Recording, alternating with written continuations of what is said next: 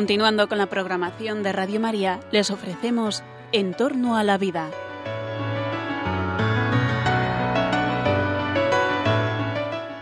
Es un espacio dirigido por José Carlos Avellán y Jesús San Román.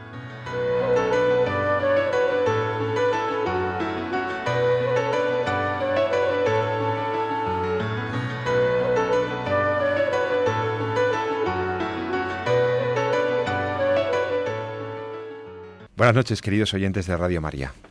Les saluda José Carlos Avellán. En el comienzo del fin de semana empezamos este programa en torno a la vida, un programa en el que tratamos las cuestiones relativas a los niveles éticos de la investigación científica, donde trabajamos los temas de la bioética clínica, de la bioética en la investigación, los temas de la bioética social. Esto de la bioética se ha desarrollado muchísimo eh, el, necesario, el necesario balance, el necesario estudio sobre lo que debemos hacer y lo que no debemos hacer con el potencial técnico, biotecnológico y científico con el que contamos ahora. Es apasionante, nos gusta mucho la ciencia, pero la ciencia tiene que tener unos límites, y en esos límites está la bioética. Y este es el programa de, la, de Radio María en el que vamos trayendo las noticias de actualidad en este campo, la bioética. Y para tratar estos asuntos con plena competencia y con toda solvencia, contamos, como todos los viernes por la noche, con el doctor Jesús San Román, profesor universitario, médico y amigo de todos ustedes. Eh, doctor San Román, Jesús, ¿cómo estás? Buenas noches. Muy bien, encantado, como siempre. Buenas noches a todos. Mira, hoy eh, eh, para esta noche traigo dos cuestiones que en el fondo son, pues, están muy relacionadas. Tienen que ver con la corporeidad humana, tienen que ver con la disponibilidad sobre el propio cuerpo, en el fondo tiene que ver con nuestra capacidad autónoma para decidir ciertas cosas, ¿no? Mira, em, salía, salía hace unos meses, mm, bueno, la verdad es que sale reiteradamente porque cada X tiempo tenemos una noticia que nos sobresalta en este, en este punto. La noticia de un indigente que mm, llegaba a un acuerdo comercial con un dirigente de un grupo criminal para, bueno, para vender un órgano, su riñón, a alguien que lo necesitaba. Eh, este, este hombre poderoso compra la voluntad y compra el destino de un órgano tan importante como el riñón para ayudar a una persona muy necesitada que, que de su familia y que necesita un órgano, un trasplante. Y entonces se da el fenómeno del tráfico de órganos. El tráfico de órganos. Una cuestión que, quiero que abordemos en el programa de hoy en algún momento.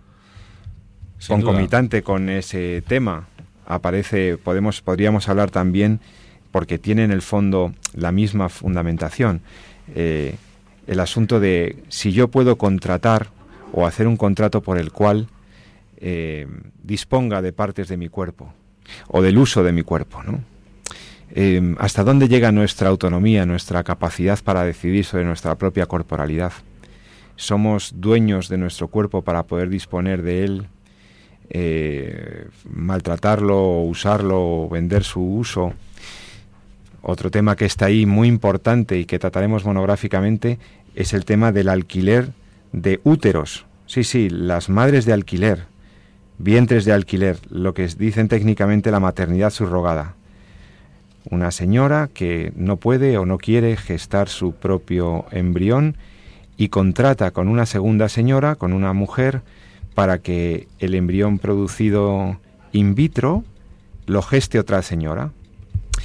Eh, lo que en principio se nos presenta como un gesto de solidaridad o se suele presentar como una ayuda a las personas que por alguna razón no pueden llevar adelante un embarazo y quieren tener un hijo, en no pocas ocasiones abre la puerta a formas de explotación y en sí misma considerada la maternidad subrogada plantea dilemas éticos. ¿Puede una señora gestar el bebé de otra y mediando además un contrato comercial por el cual le paga mucho dinero habitualmente, un dinero importante, ¿esto es digno de la mujer que se presta a eso? ¿Es digno de la mujer que lo contrata? ¿Es digno del bebé? Claro, para el bebé es una solución para venir al mundo cuando hay situaciones en las que verdaderamente a lo mejor la madre tiene un problema para gestar. Quizá ese embrión no debería haber sido producido o generado o procreado de una manera artificiosa. Hay muchos dilemas, Jesús, pero en el fondo quiero haceros ver que lo que subyace, en mi opinión, es el límite o los límites que podemos poner a la disponibilidad sobre la propia corporalidad. Yo puedo hacer lo que quiera con mi cuerpo, yo puedo disponer de él, yo puedo contratarme, contratarlo. Eh, claro, si me apuras, por extensión, tendría también que ver con el uso eh, eh, indebido de la sexualidad, por ejemplo, en la prostitución. Una señora que consiente para el uso de su cuerpo por parte de un señor que paga por unos servicios sexuales. Una cosa tremendamente indigna de la mujer. Y sin embargo, como muchas personas tienden a pensar, bueno, si lo ha consentido, si, hay una, si no hay violencia sobre ella, si no hay una coacción, ¿por qué esa señora no va a poder disponer? Son temas que están ahí. ¿Qué te parece si escogemos alguno de ellos y nos ponemos a manos a la obra, a analizarlos? Pues vamos a por ello. Bueno, el, a mí desde luego el que más me ha llamado la atención y además ha sido con motivo de la publicación de un informe que ha tenido su eco mediático, el informe sobre vientres de alquiler maternidad subrogada, una nueva forma de explotación de la mujer y de tráfico de personas. Así es formulado este documento, publicado por, una, por un grupo, una asociación eh, que se llama Profesionales por la Ética, y que, mm, bueno, los documentos de estas personas están muy bien, muy bien eh, realizados, muy bien razonados, muy bien documentados, y aquí habla precisamente de esto, de si es lícito esta práctica cada vez más extendida, a la que le han dado otros nombres, con, ese, con un objetivo eufemístico, como el mismo documento dice, ¿no?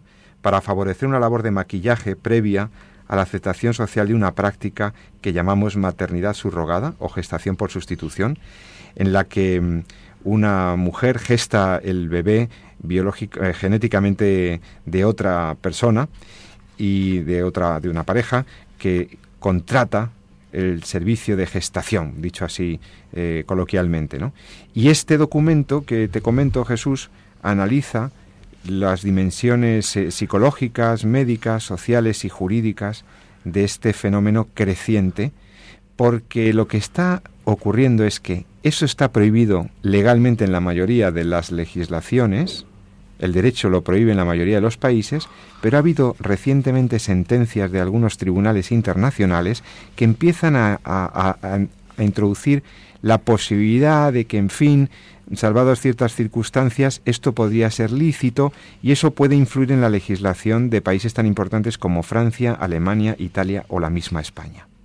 Jesús, tú como humanista, como médico humanista que eres, cuando tú ves que una señora mm, admite la posibilidad de gestar el bebé de otra, eh, en principio dices, hombre, imagínate una señora que, una anciana que, eh, que gesta el bebé de su nieta. Bueno, aquí eh, vas... Claro, aquí hay muchos temas concomitantes. Claro, aquí básicamente hay que, yo creo que hay que diferenciar un poco lo que es la parte técnica, que tampoco es muy diferente a lo que son las técnicas de reproducción asistida, en plan de cómo es esto desde el punto de vista médico, cómo se, cómo se consigue o cómo se hace. Y bueno pues la parte más eh, ética en cuanto a la inclusión eh, pues en todo este proceso comercial porque en el fondo es de lo que estamos básicamente lo que traduce aquí es un proceso comercial es precisamente toda la parte ética de utilización del cuerpo de la mujer y de la pérdida de dignidad que supone para la mujer esa utilización mercantilista de su cuerpo y también de la utilización del niño en el fondo del niño que estamos trayendo al mundo en el fondo eh, lo que viene detrás de todo esto es como en la sociedad en la que nos encontramos, pues eh, prima por encima de todo prácticamente el, derecho a tener un hijo. Cuando hemos dicho muchas veces que realmente un hijo no es un derecho, no porque no es un objeto. Un hijo no es un derecho, claro, sino que es un sujeto, ¿no? Y al ser un, un sujeto, pues es un don, ¿no? Lo que podemos hacer es eh, tener derecho a poder buscar el, tener un hijo, ¿no? estaríamos, fijaros, como el tema, pues como las políticas que hay en China, ¿no? De único hijo, ¿no? Pues eso es obviamente es ilegítimo, ¿no? Que uno eh, tiene derecho a poder contribuir en, la creación trayendo hijos al mundo, pero no es un derecho por sí mismo. No es el, niño nunca puede ser un derecho y por tanto la sociedad siempre tiene que primar eh, el derecho del sujeto, el derecho del niño antes que eh, la paternidad o la maternidad como un derecho en sí. No entiendo yo, pero esto ya entra más dentro del campo que se intenta, dentro del campo jurídico.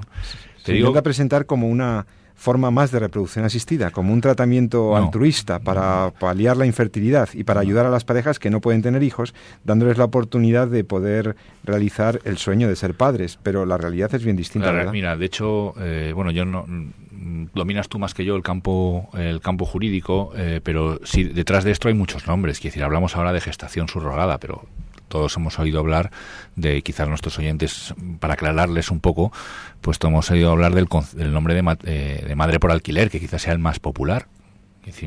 madre por alquiler, claro. aquí hay muchos conceptos. En el fondo es el alquiler de un cuerpo para un objeto o para eh, conseguir algo que yo quiero y que no puedo conseguir por mí mismo. Entonces podemos hablar de alquiler de úteros, podemos hablar de maternidad subrogada, como se está diciendo, podemos hablar de maternidad por encargo, de maternidad de alquiler, de maternidad sustituta, de alquiler de vientre, de donación temporaria de útero, de gestación subrogada, de subrogación gestacional, de gestación por cuenta ajena. En fin, en el fondo le podemos poner el nombre al contrato que queramos, pero la base es que eh, desde el punto de vista médico, por así decirlo, hay una pareja que eh, desea tener un hijo, pero que biológicamente no es capaz de, eh, no, ya, no, no ya solo de concebirlo, sino de gestarlo. Aquí hay que diferenciar desde el punto de vista clínico una cosa importante, porque claro, uno puede decir, bueno, ¿y por qué estas no recurren a la fecundación in vitro? ¿O por qué no se recurre a la fecundación in vitro? Como otras parejas que no pueden tener hijos. Bueno, pues porque básicamente aquí una de las dificultades no ya está solo en la capacidad de concebirlo. A veces el problema por el cual no se pueden tener hijos es porque eh, hay algunas dificultades pues en una parte del, del, aparato genital femenino interno, como pueden ser las trompas de falopio, en los cuales pues conseguir la fecundación eh, es imposible, o bien puede ser un problema del varón en cuanto a, una infertilidad, o una mala calidad del, esperma o un número pequeño de espermatozoides, en cual pues conseguir la fertilización del, o conseguir concebir y que el óvulo sea fertilizado pues no es posible.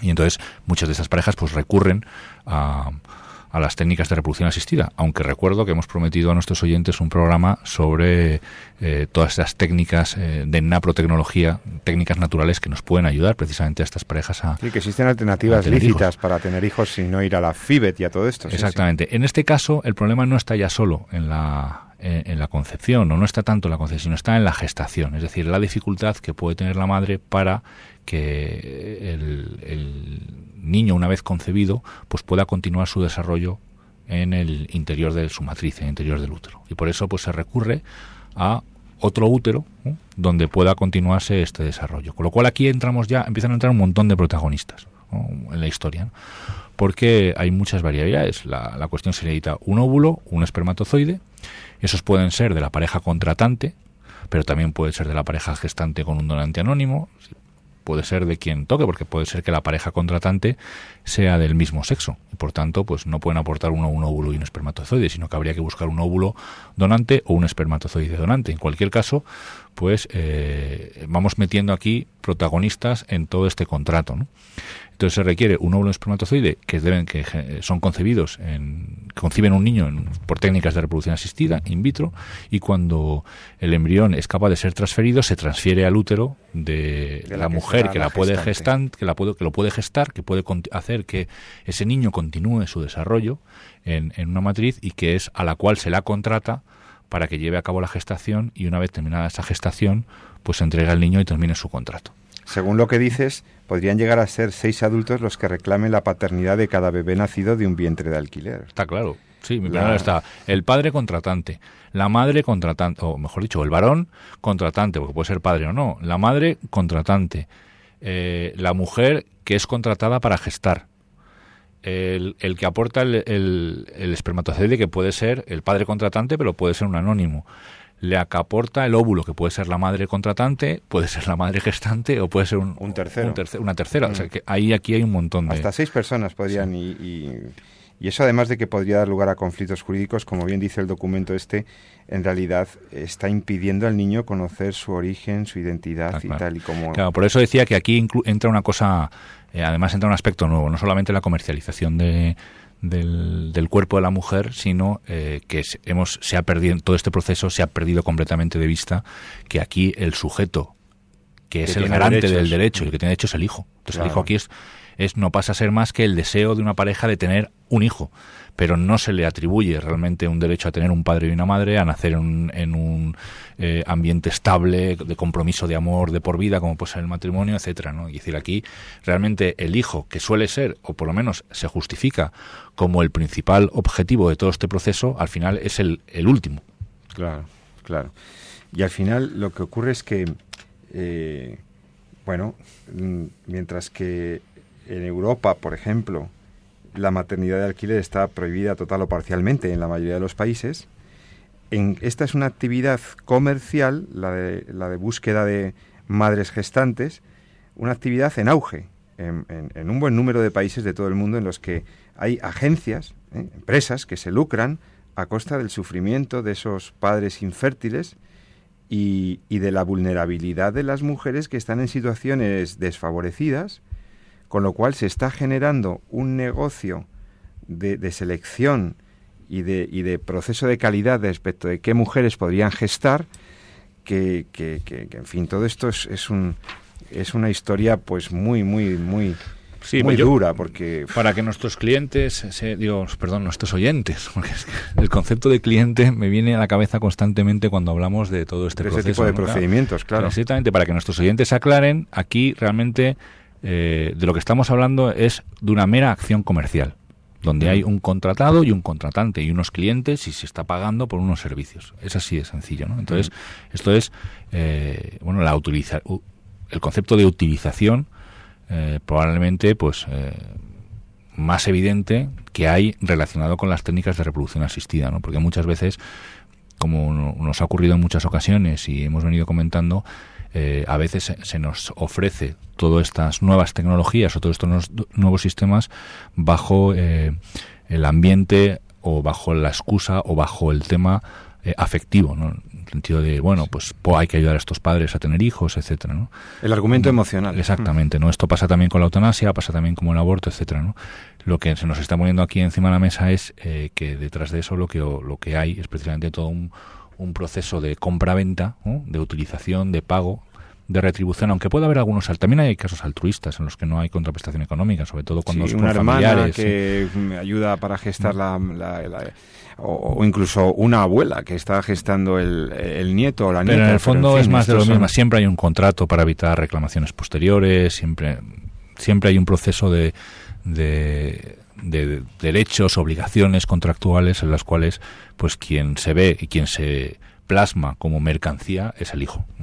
Sí, en muchos países además está vinculado el, el tema de la maternidad subrogada a, redes de prostitución incluso, pues ofreciendo a las mujeres un trabajo más respetable, entre comillas, o el pasaporte, a cambio de que, eh, mira, si gestas este bebé, pues en fin.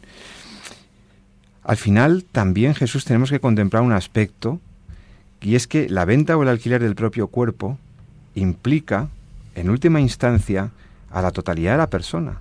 Es decir, somos una unidad. Yo no me disocio de mi cuerpo. Yo no puedo separar mi cuerpo para hacer determinada, determinada actividad y dejar de ser yo mismo. Está siempre la persona ahí. De manera que hay que atender también a las posibles secuelas psicológicas que, que, esta maternidad alquiler puede producir. Em, es evidente, lo habéis comentado en el programa los, los médicos, los especialistas, los, los, los, que estáis en el mundo de la ciencia médica, eh, que es evidente, hay evidencia científica de los lazos que se crean entre una madre y un niño durante el embarazo. Eh, algunos pretenden, sin embargo, hacer creer a la sociedad que, un vientre de alquiler es algo aséptico, algo que, que no dejaría ningún rastro ni ninguna secuela eh, en la gestante ni en el hijo, ¿no? Sí, pero esto es que esto es claro, esto es precisamente uno de los motivos por los cuales eh, las herramientas contractuales de definición de quién tiene derecho a quién son tan potentes en esta situación, porque en el fondo, como te digo, lo que hay detrás de aquí es la contratación de un útero para una mm. gestación. De hecho, por eso los lobbies eh, feministas están en contra. Es la contratación de un útero para la prestación de un servicio. Pero, como tú me dices, hoy sabemos que durante la gestación, durante el embarazo, se crean unos vínculos entre la madre gestante y el hijo que van mucho más allá de los vínculos psicológicos de si lo noto o no si lo noto, sino que hay incluso ciertas transferencias epigenéticas que crean huellas y que crean eh, enlaces. Esto eh, se ha estudiado mucho en, en, el grupo de Navarra, de la Universidad de Navarra, de Natalia López Moratalla, donde se han visto que efectivamente existen esas transferencias, esas marcas genéticas o epigenéticas que deja precisamente el hijo en el propio cerebro incluso de la mujer madre. ¿no? Y mm, por otra parte, imagínate que hay algún problema en el embarazo. Es decir, o que el niño viene con algún pequeño problema, o que, claro, ahí se pacta en el contrato de, alquiler del útero, se pacta, por ejemplo, que el, que el hijo sea de cierto modo, que, que no venga con un defecto que no tal, y, todo eso es una forma también de cosificación del niño indigna de todo este proceso. Sin duda. Bueno, a mí me quedan un montón de preguntas. O sea, eh, ¿cuál es el... ¿Hasta qué punto se puede tolerar en el, en el ámbito jurídico eh, una práctica así? ¿Deberíamos llegar a legalizar algo que se está haciendo con personas eh, de países con necesidades, etcétera? ¿Cuáles son los daños sociales de la subrogación de estos, de estos vientres de alquiler? Mm, ¿Qué es esto del tráfico de personas que se está produciendo alrededor de, la, de los vientres de alquiler.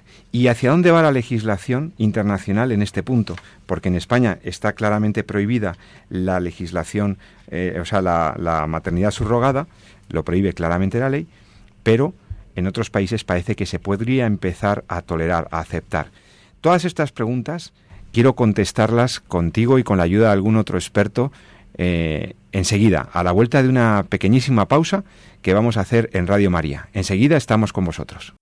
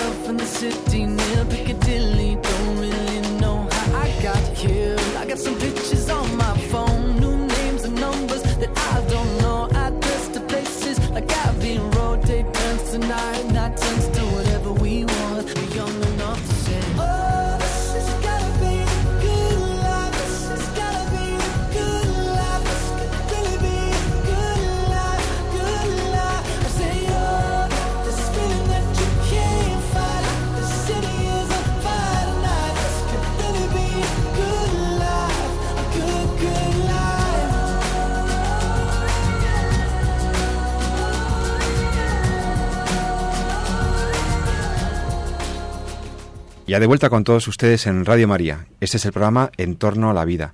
Estamos hablando del doctor Jesús San Román y yo mismo, José Carlos Avellán, sobre el tema de la maternidad subrogada, los vientres de alquiler. Eh, mujeres, señoras que alquilan su cuerpo, su útero, para gestar bebés que otras señoras no pueden o no quieren gestar. ¿Y qué, mm, y qué niveles, o sea, qué consecuencias puede tener esto? ¿Se está explotando a mujeres necesitadas con este tema? ¿Se podría hablar de una forma indigna de la mujer y del hijo de ser gestados? ¿Qué consecuencias tiene también para el tema de la legislación?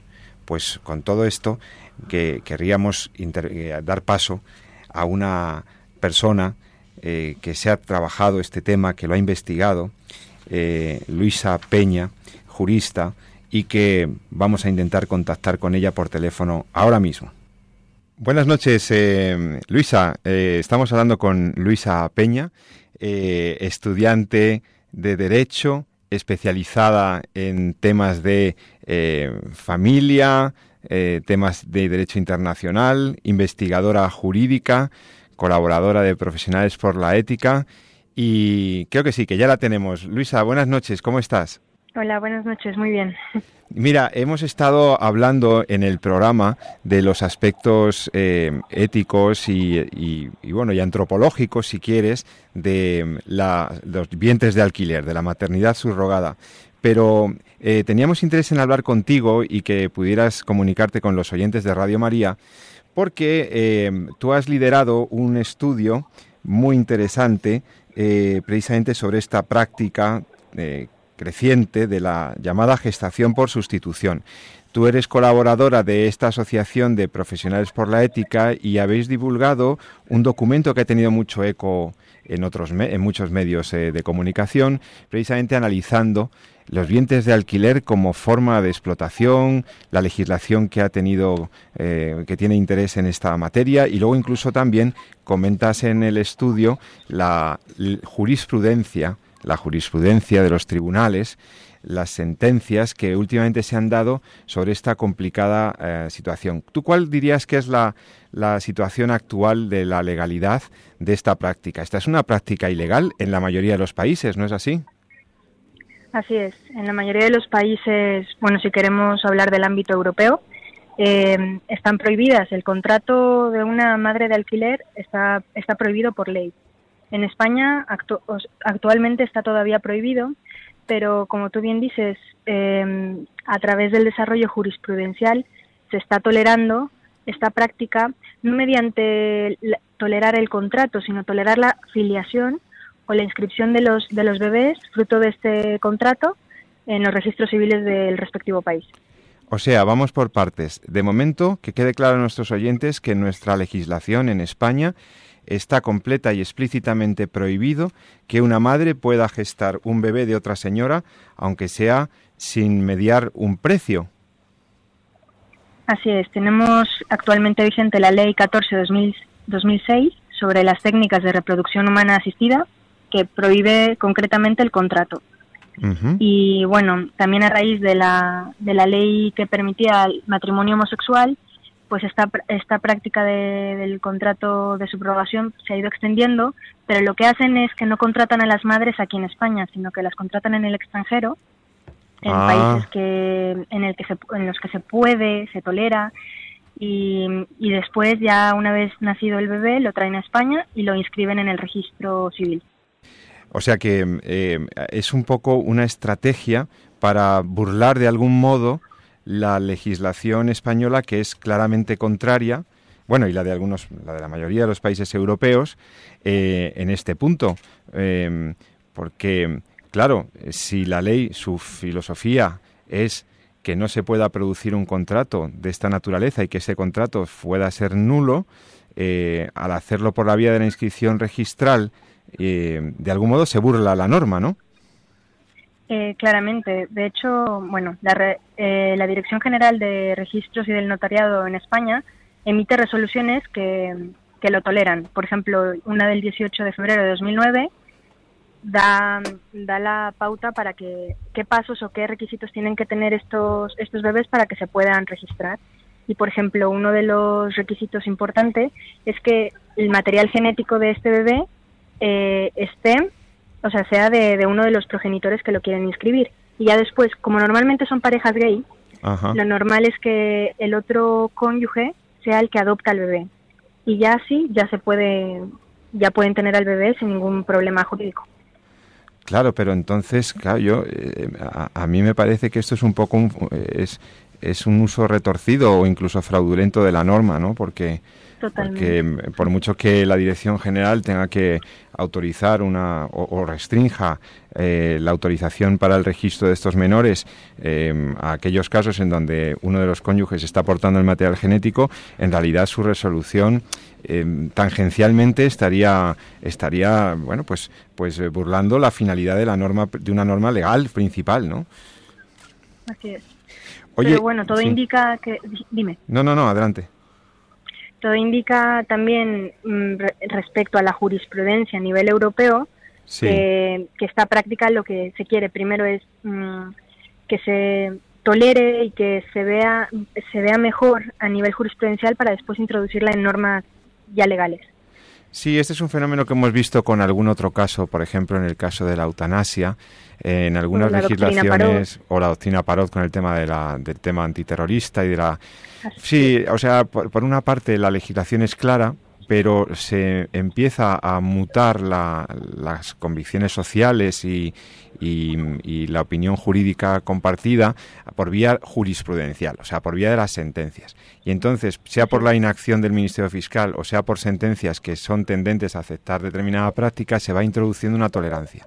Y esto ha ocurrido, por ejemplo, en el, eh, recuerdo el caso paralelo clarísimo holandés con el tema de la eutanasia activa, ¿no? que, que empezó, entró no por una ley, sino que entró en principio por una por una tradición jurisprudencial, sí, o sea, con una serie de sentencias y por la inacción del Ministerio Fiscal. Oye, eh, entonces, eh, a mí me parece muy interesante el fenómeno tal como está ocurriendo en el mundo jurídico, porque claro, luego esto la gente dice, bueno, pero lo que diga un tribunal europeo, lo que diga pero, pero eso al final se va trasladando a las, a las legislaciones de cada país. Tiene, puede tener una gran repercusión. ¿Ha habido alguna sentencia o resolución que quieras destacar en ese sentido? Sí, en hace menos de un año se dictó sentencia en el Tribunal Europeo de Derechos Humanos, el 26 de junio exactamente. El caso, bueno, eran, eran dos, dos una, en una sentencia se resolvieron dos casos. El de Menenson y la base, que eran contra Francia, sobre supuestos de maternidad subrogada, que en Francia no querían registrar a estos, a estos bebés. Y al final el fallo del Tribunal Europeo fue condenatorio a Francia y les dio la potestad a estas parejas pues para inscribir a sus hijos. Bueno a los a los respectivos hijos. Y a partir de aquí mm, que Francia eh, perdona es que Francia se, se negó a, inicialmente eh, las autoridades francesas se habían negado al registro de estos de estos bebés por entender que se había producido una infracción de la norma y eh, sin embargo tuvieron que se, se, ve influida la legislación francesa ahora por esta sentencia resolutoria del Tribunal Europeo de los Derechos Humanos que es un tribunal al que los ciudadanos pueden acudir cuando se sienten lesionados en sus derechos, ¿no? Así es. Todo, todo aquel Estado miembro que esté vinculado a, a esta Convención de Derechos Humanos, pues en cierta forma tiene que, tiene que hacer que la jurisprudencia de este tribunal llegue y permee en, su, en sus propios tribunales. Entonces, sí que ha tenido muchísimo efecto, sobre todo en España, Francia, obviamente, Alemania, Italia e Irlanda. Todos estos países han dicho que tienen que colmar la laguna sobre este tema o ya poner una norma que, tolere la afiliación. Todo, o sea, tiende a ser que, van, que quieren legalizarlo. En cambio, lo que son la sociedad civil, las ONGs, eh, los lobbies, los lobbies feministas, es que a mí me sorprende mucho, son los que están en contra de esta práctica lo ven lo ven claramente sí sí sí ven claramente que aquí hay una mercantilización una utilización del cuerpo de la mujer y, esto no se podía no se puede tolerar. O sea que en el fondo eh, esta sería la razón digamos eh, la causa por la que las diversas legislaciones eh, en línea de principios habían prohibido esta práctica, ¿no? Eh, llegar a la reproducción asistida se ha convertido en un, en un derecho, yo no lo creo que lo sea, el, derecho al hijo y todo esto, ya hemos, luego te preguntaré algo sobre tu opinión sobre esto, pero eh, está la práctica extendida de la reproducción asistida y entonces, sin embargo, las mismas legislaciones que estaban amparando, que toleraban la reproducción asistida por fecundación in vitro, etcétera, esas mismas legislaciones generalmente prohibían los úteros de alquiler, prohibían que la gestación subrogada. Y entonces, eh, el, objeto de, que, de esa prohibición, la razón de esa prohibición, ¿cuál es? La razón de esa prohibición es eh, comercialización de seres humanos. O sea, tú ahí estás vulnerando la dignidad de la persona em, al, al vincular a una persona a un contrato. O sea, eso está eso está claramente en cualquier Carta de Derechos Humanos de la ONU, de Europa, eh, que es contrario a, la ley, pero debido a que se, se, ha tolera, se han ido tolerando por etapas ciertas cosas que tienen que ver con esto, como tú dices, la reproducción asistida, el matrimonio homosexual, todo esto ha hecho que el, el fenómeno se extienda, que haya muchos más casos y que y que los países tengan que tengan que dar respuesta, tengan que legislar legislar sobre ello porque si no hay mucha mucha arbitrariedad, inseguridad jurídica y pues es lo que pasa todas estas sentencias y estos fallos, ¿no? Estamos hablando con Luisa Peña, investigadora jurista que ha trabajado mucho el tema de los vientres de alquiler y yo te quería preguntar entonces este fenómeno que de la gestación por sustitución puede dar lugar a situaciones de explotación de la mujer, vosotros lo afirmáis claramente en el documento, em, porque medie un precio, porque a situaciones de inseguridad, porque de quién es el hijo y si lo reclama la señora que lo está gestando. ¿eh? Porque, oye, se genera un vínculo muy grande con un bebé cuando está en el útero, ¿no? Y en principio hay un contrato, pero la legislación dice que la madre biológica en principio es la madre, ¿no? Entonces ahí se genera una situación de inseguridad jurídica, probablemente, ¿no es así? Sí, y bueno, sobre todo, sobre todo las víctimas son, son las madres las madres que, que, se prestan a... aceptan este claro. que se prestan a la práctica. Por ejemplo un ejemplo concreto que viene en el informe también es que en el mes de agosto del año pasado una pareja homosexual de australianos dejó abandonado en Tailandia un bebé nacido con síndrome de Down pero la gemela de este niño nació nació bien nació sana. Entonces lo que hicieron fue llevarse a la niña que estaba sana y le dejaron a la madre de alquiler el, el otro bebé por estar defectuoso según sus, sus criterios. Y entonces, claro, aquí, aquí dejan a la madre con un bebé que en principio ya no iba a tener que cuidar ni mantener. Ella al final sí, o sea, se lo quedó y reclamó reclamó el otro bebé, la, la bebé gemela que estaba bien, pero ya no, no, se, lo, no se lo devolvieron y justo, justo Tailandia es uno de los países que más que más tienen este tipo de mujeres que se que se prestan engañadas a este a esta práctica diciendo que es pues muy altruista que ayudas a otra persona a tener un bebé que encima bueno como con la precariedad económica que tienen van a poder tener acceso también a, una cierta retribución. Y lo que sucede es que al final ellas son las más desfavorecidas. Y, y ya se a finales del año pasado Tailandia el Parlamento ha suspendido o ha prohibido la, esta práctica porque han visto que, que a sus mujeres les, les afecta gravemente. El doctor San Román quería hacerte una pregunta. Hola, ¿qué hay? Buenas noches, eh, María Luisa. Primero, gracias por tu intervención, que yo creo que están aclarando eh, bastante, ¿no? Fíjate que, como bien, me ha llamado mucho la atención lo que comentabas de los eh, lobbies feministas respecto a, precisamente a esa comercialización que se está haciendo del, del cuerpo de la, de la mujer, ¿no? Fíjate que, bueno, que además de gestación subrogada, pues aquí se le puede llamar alquiler de úteros, maternidad subrogada, maternidad por encargo, maternidad alquiler, maternidad sustituta, alquiler de vientre, en fin, hay un montón de conceptos para llamar a esto y en el fondo detrás de eso siempre hay eh, un contrato con una prestación económica, es decir, una comercialización. Entonces mi pregunta es si tú sabes aproximadamente, si tienes una idea de cuánto puede ser... Eh, la compensación económica o cuánto está esto en el mercado, ¿no? Para tener una idea de efectivamente cómo, cómo se comercializa de esta forma. En Estados Unidos, en los, los estados en los que está totalmente permitido, normalmente un bebé te cuesta alrededor de 100.000 euros. 100.000 euros.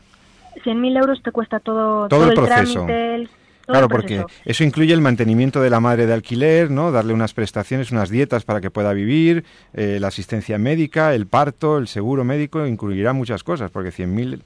O sea que claramente estos conceptos altruistas, en el fondo, son una vez más un argumento afectivo para para traer a la sociedad o tratar de eh, legitimar algo que en el fondo no es más que la pérdida de la dignidad y la comercialización del cuerpo de la mujer, ¿no?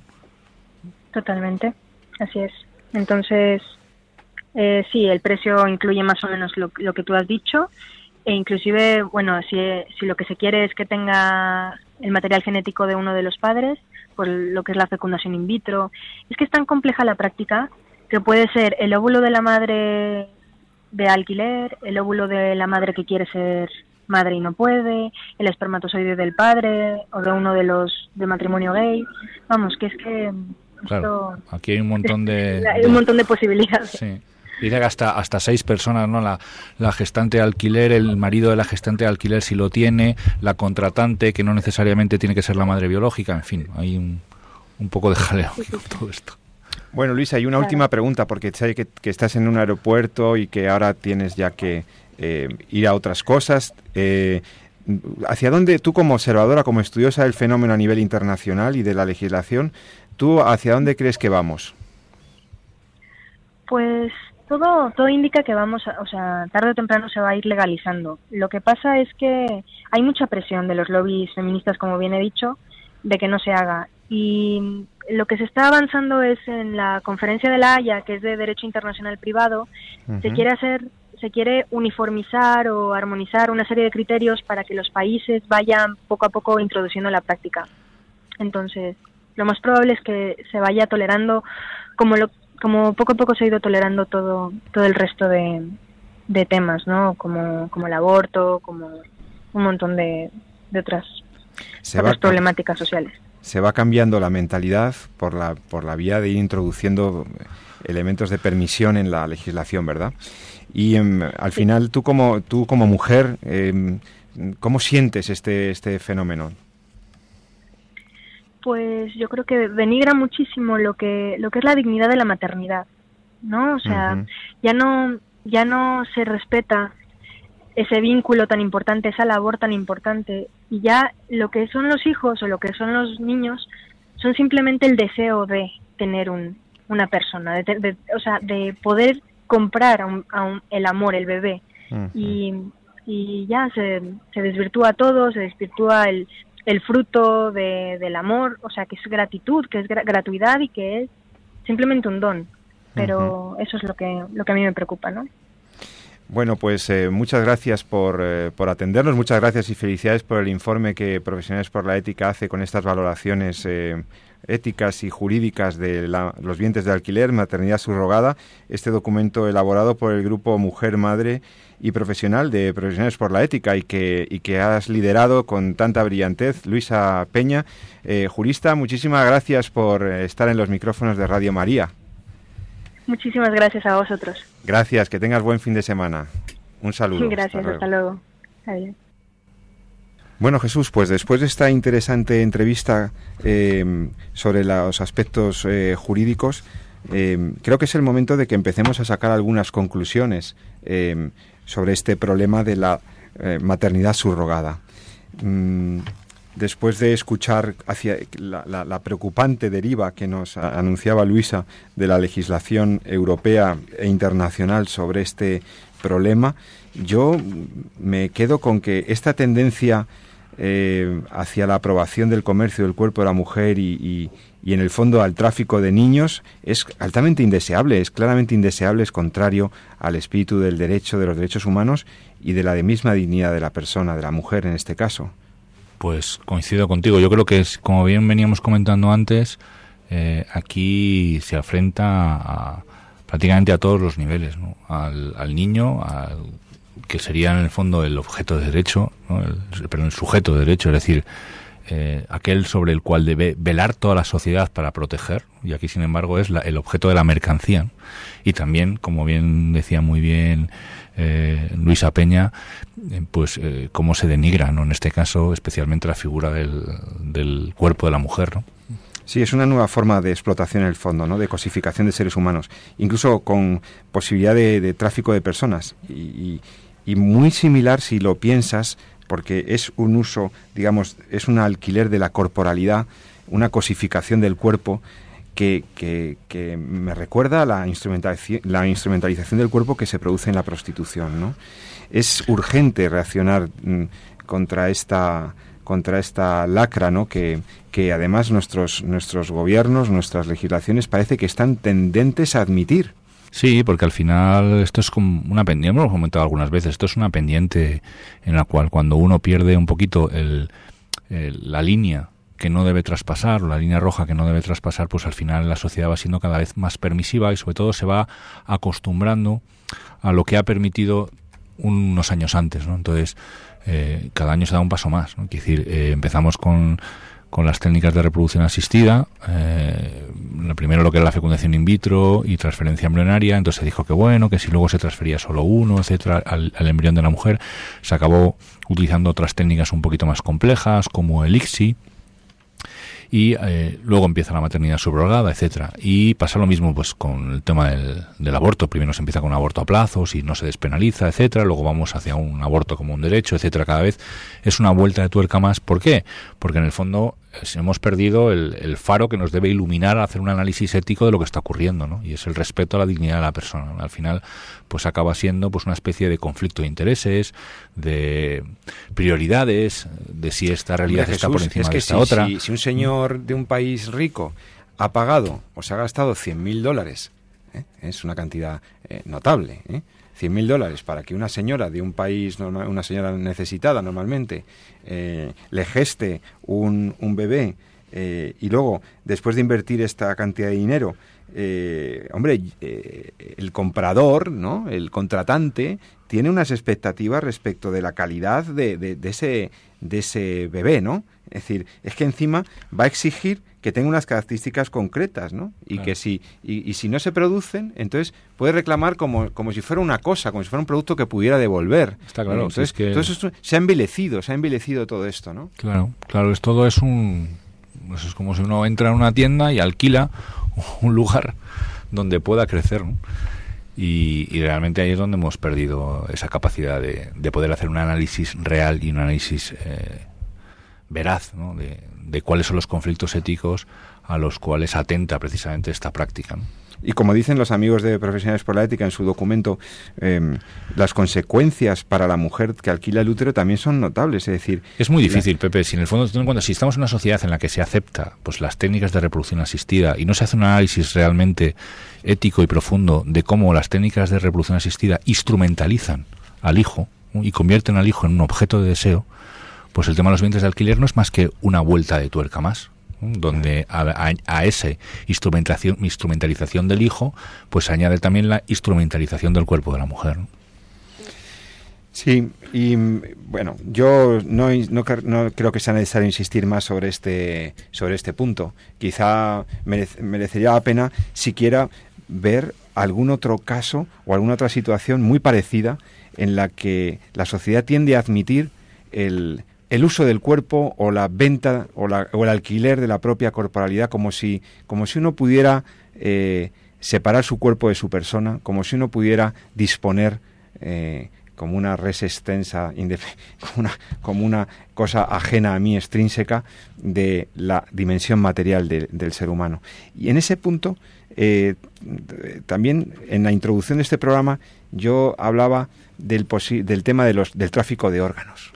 Hay situaciones terribles y veíamos noticias recientemente sobre el caso de este, de este señor que contrata a un mendigo o a un indigente para que le dé su riñón. Eh, esta persona muy necesitada se ve forzada a, dar su riñón para pagar una deuda, vete a saber, para salir de la indigencia total.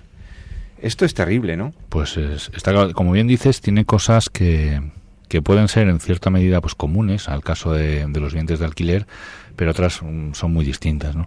Eh, primero aquí no en, el tráfico de órganos eh, hay un análisis ético eh, muy parecido en ese primer nivel, pero por ejemplo, pero no hay hijo de por medio, ¿no? Claro. Por ejemplo, entonces eso sí que hay que esa cosificación o instrumentalización del hijo no existe como tal porque no hay no hay hijo de por medio, lo que hay es una instrumentalización y una cosificación de nuestro cuerpo. Pero yo creo que tocas muy bien el tema porque es importante eh, hacer un, correcto análisis también de lo que es el trasplante de órganos. Lo que pasa es que ya tampoco tenemos mucho tiempo para entrar. Eh, eso sí que podemos dedicar. Alguna vez hemos hablado, pero podríamos dedicar algún programa. El año pasado hicimos un programa monográfico. sí, efectivamente, con la Organización Nacional de Trasplantes, etcétera. Bueno, pues solo recordar eh, algunos algunos conceptos. La donación, que yo siendo vivo pueda donar uno de mis órganos, es una excepción a la norma desde el punto de vista ético.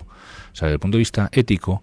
Eh, lo que trasciende o lo que sí importa es la donación altruista del donante cadáver, por así decirlo. O sea, tiene que haber muerto la persona. lo ordinario es que se haga después de morir. Mm. Claro, al morir la persona, pues eh, la sociedad, eh, si tiene esa capacidad eh, técnica y en un proceso técnico y científico que haya demostrado previamente su éxito en mediante la investigación adecuada, pues puede utilizar como herramienta terapéutica para curar la enfermedad de otro sujeto vivo el órgano de alguien que haya fallecido y que de forma eh, libre pues haya mm, querido que eso pueda ocurrir. Con el respeto que merece el cadáver de la persona y eh, con sobre todo el respeto que merece y la dignidad que, merece el sujeto que está enfermo. Es decir no no puedo experimentar con él ni ni ponerle un órgano para ver qué tal etcétera, ¿no? sino que en un proceso que haya demostrado precisamente su rigor ¿no? científico y su validez, con los riesgos que supone cualquier cirugía, sin duda, y cualquier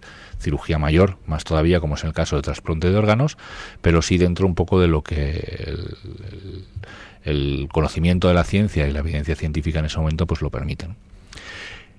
Ahora bien, existe la situación de que eh, en determinados momentos y como excepción es tan importante se pueda yo como sujeto vivo pueda donar un órgano a otro sujeto vivo ¿vale? es decir por ejemplo yo como padre pueda donar un riñón a mi hijo un hijo que lo necesite exactamente o una esposa, claro. y pero eso es una condición eh, diferente y tiene un análisis ético mucho más riguroso ¿no? mucho más riguroso primero porque eh, tiene que ser una donación altruista ¿no?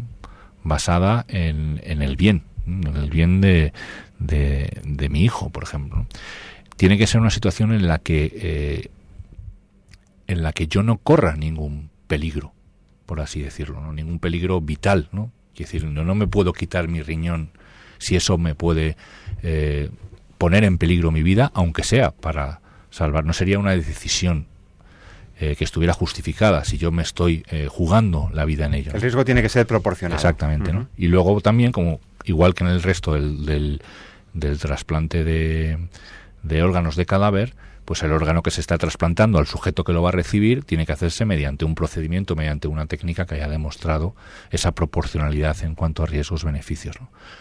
Al ser una donación altruista, por tanto, se exige, ¿no? desde, el, desde la propia concepción ética de lo que se está haciendo, que no haya ningún tipo de eh, contraprestación. contraprestación económica, contrato de por medio, etcétera. ¿no?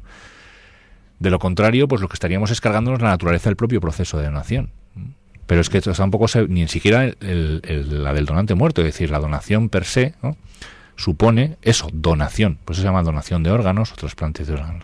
Gratuidad. Claro. Sí, altruismo. Desde el punto de vista ético es fácil de entender, dado que, como bien decías al principio, nosotros realmente somos usufructuarios de nuestro cuerpo, uh -huh. no sus propietarios. ¿no? Uh -huh. no tenemos una escritura de propiedad que nos permite eh, vender la casa por habitaciones.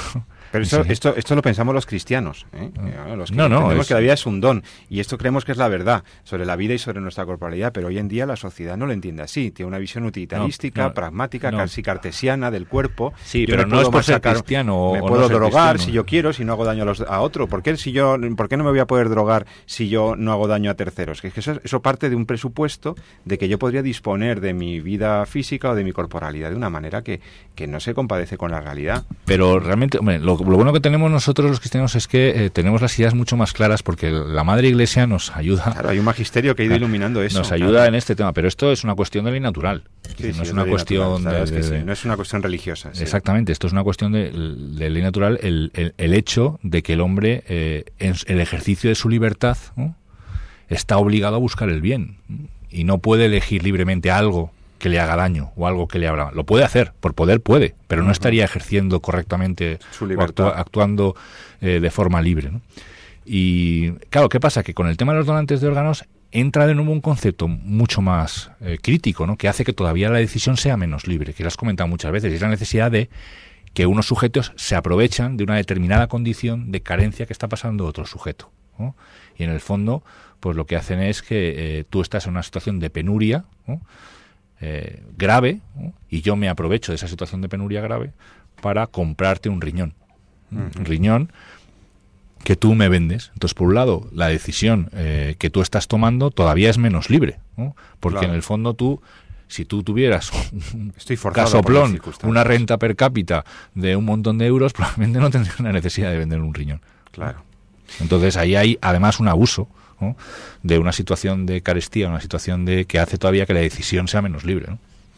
Sí, yo creo que el programa ha girado alrededor de, de situaciones como los vientres de alquiler o el tráfico de, de órganos que al, al, digamos al que subyace una misma filosofía sobre el cuerpo y sobre la naturaleza de la persona humana. Y yo creo que eh, si hemos conseguido que nuestros oyentes entiendan que el fondo de ilicitud de todo esto medie un precio o no lo, o no lo medie, haya mayor condición de libertad o no, es que uno no tiene un poder de disposición omnímodo sobre su corporalidad para hacer cualquier cosa con su cuerpo, porque tu cuerpo es tu persona. Y esta concepción antropológica básica es muy importante, no separarla. Yo no tengo un cuerpo, yo, yo soy corpóreo, es decir, cuerpo, mente y espíritu es una unidad sustancial, es una unidad indisoluble del ser humano. Por lo tanto, toda forma de instrumentalización del cuerpo, toda forma de cesión del cuerpo, toda forma de contratación sobre el cuerpo que no tenga que ver con mi persona o que signifique una cosificación de mi persona es indigna de mí. Aunque lo haga, fíjate Jesús, aunque sea el vientre de alquiler de una nieta, o sea la prostitución mejor consentida sin coacción, o sea el tráfico de órganos más altruista que te puedas imaginar, hay que tener en cuenta esta concepción antropológica de base. Me parece que es muy importante entender que hay una dignidad del cuerpo y que el cuerpo por eso lo cuidamos y por eso tenemos que velar por nuestra salud, porque nuestro cuerpo es nuestra persona. Y por lo mismo, pues llegando al final del programa, yo me atrevo a recomendar a nuestros oyentes que, lógicamente, que cuiden su cuerpo, claro, que cuiden su cuerpo, que este fin de semana... Amen su cuerpo y defiéndanlo. Lo defiendan, claro, como siempre decimos, tú tienes... Eh, siempre me ironizas con esta frase que va, a hacer famoso, va a hacer famoso algún día. Algún día dirán, esta, esta es la frase de Avellán, tendría que estar en su... de hecho, está en el, su perfil de WhatsApp. Está en su perfil de WhatsApp, o sea que sí, sí, sí. Entonces, bueno, pues terminamos así, ¿no? Con una sonrisa sobre lo que es el cuerpo, que efectivamente hay que disfrutarlo sanamente porque es un gran don de Dios, un gran regalo de nuestro Señor y es forma parte de nuestro ser. Así que disfruten sanamente de lo que la primavera es maravillosa, de esta noche de viernes y de eh, todo el fin de semana cuiden de sus cuerpos, disfruten de ellos sanamente y para gloria de Dios. Así que Jesús San Román, eh, profesor, querido amigo, que tengas un feliz fin de semana, muy buenas noches. Y a todos ustedes, pues, pues ya les digo, que les vaya muy bien, que Dios les bendiga en este mes mariano muy especialmente. Y recuerden nuestro, nuestro lema, nuestro lema lapidario, ¿eh? amen la vida y defiéndanla. Que disfruten. Muy buenas noches.